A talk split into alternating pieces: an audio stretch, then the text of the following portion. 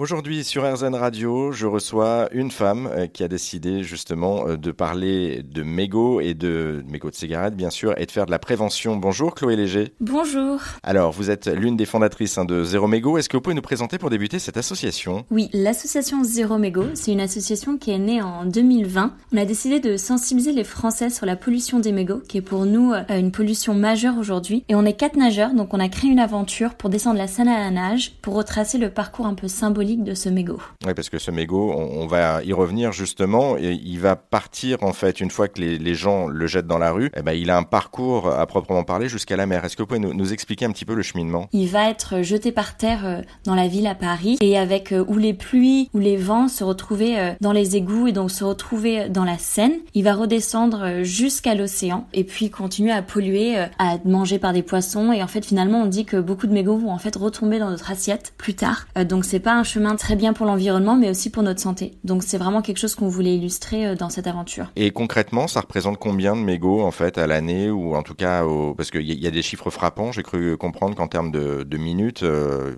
le nombre de mégots est assez impressionnant. Euh, ça représente quoi? C'est assez énorme. On dit qu'en France, chaque minute 40 000 mégots sont jetés par terre. Et on explique que un mégot peut polluer jusqu'à 500 litres d'eau. Euh, donc c'est vraiment une bombe euh, chimique de plus de 2500 substances chimiques qui vont polluer toute l'eau autour euh, du mégot. Donc c'est vraiment pas anodin en fait hein, de, justement jeter son mégot par terre. donc vous vous appelez les gens à, être sensibilisés à cette question, donc notamment les fumeurs, mais pas que. Comment est-ce qu'on peut faire face pour lutter contre ce fléau au quotidien à notre niveau J'entends, on peut rejoindre les collectes citoyennes comme celle que vous avez lancée mi-février sur les Champs-Élysées. Qu'est-ce qu'on peut faire d'autre sinon Je pense que déjà si on est fumeur, le geste vraiment tout simple, c'est de ne pas le jeter par terre, de plutôt le jeter à la poubelle, d'avoir toujours un petit cendrier de poche avec soi et pouvoir après les jeter euh, voilà dans, dans des centres de dans les cendriers communs ou à la poubelle. Après si on n'est pas fumeur, on peut aussi agir, on peut euh, voilà participer à des collectes, ramasser ou même faire euh, des petits commentaires à des fumeurs qu'on va voir dans la ville les jeter par terre. Et ces mégots aussi une fois qu'ils sont récoltés, là en l'occurrence on parlait de collecte, il y a une collecte citoyenne au mois de février.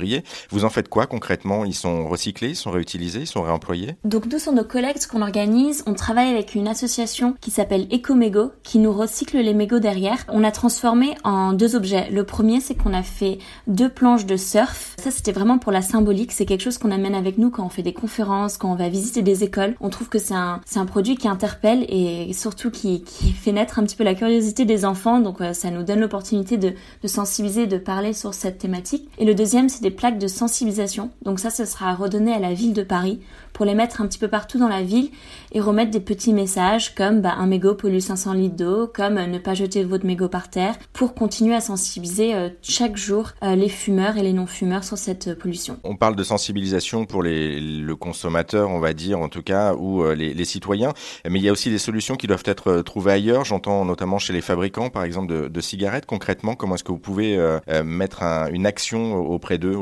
Ça, c'est aussi quelque chose qu'on essaye vraiment de militer pour mettre en place. Pour nous, il y a un autre point qui est assez important, c'est le côté de l'éco-conception. De se dire, bah, il faudrait que la cigarette soit conçue d'une manière euh, pour qu'elle pollue moins derrière, euh, d'essayer déjà de limiter toutes les substances euh, chimiques et toxiques qu'il y a dedans, et aussi de voir, de comprendre pourquoi est-ce qu'il y a le filtre plastique dedans, comment est-ce qu'il pourrait être remplacé. Ça, c'est vraiment le, le, devoir, on pense, des, des cigarettiers, et ce serait important que dans les prochaines années, ils puissent s'appuyer là-dessus et avancer là-dessus. Bon, en tout cas, merci Chloé Léger. Si vous souhaitez vous aussi rejoindre le mouvement, rendez-vous sur le site internet de l'association Merci beaucoup Chloé. Merci beaucoup. Ça vous a plu? Vous en voulez encore? Il y a en ce moment des milliers de podcasts 100% positifs qui vous attendent sur l'application AirZen.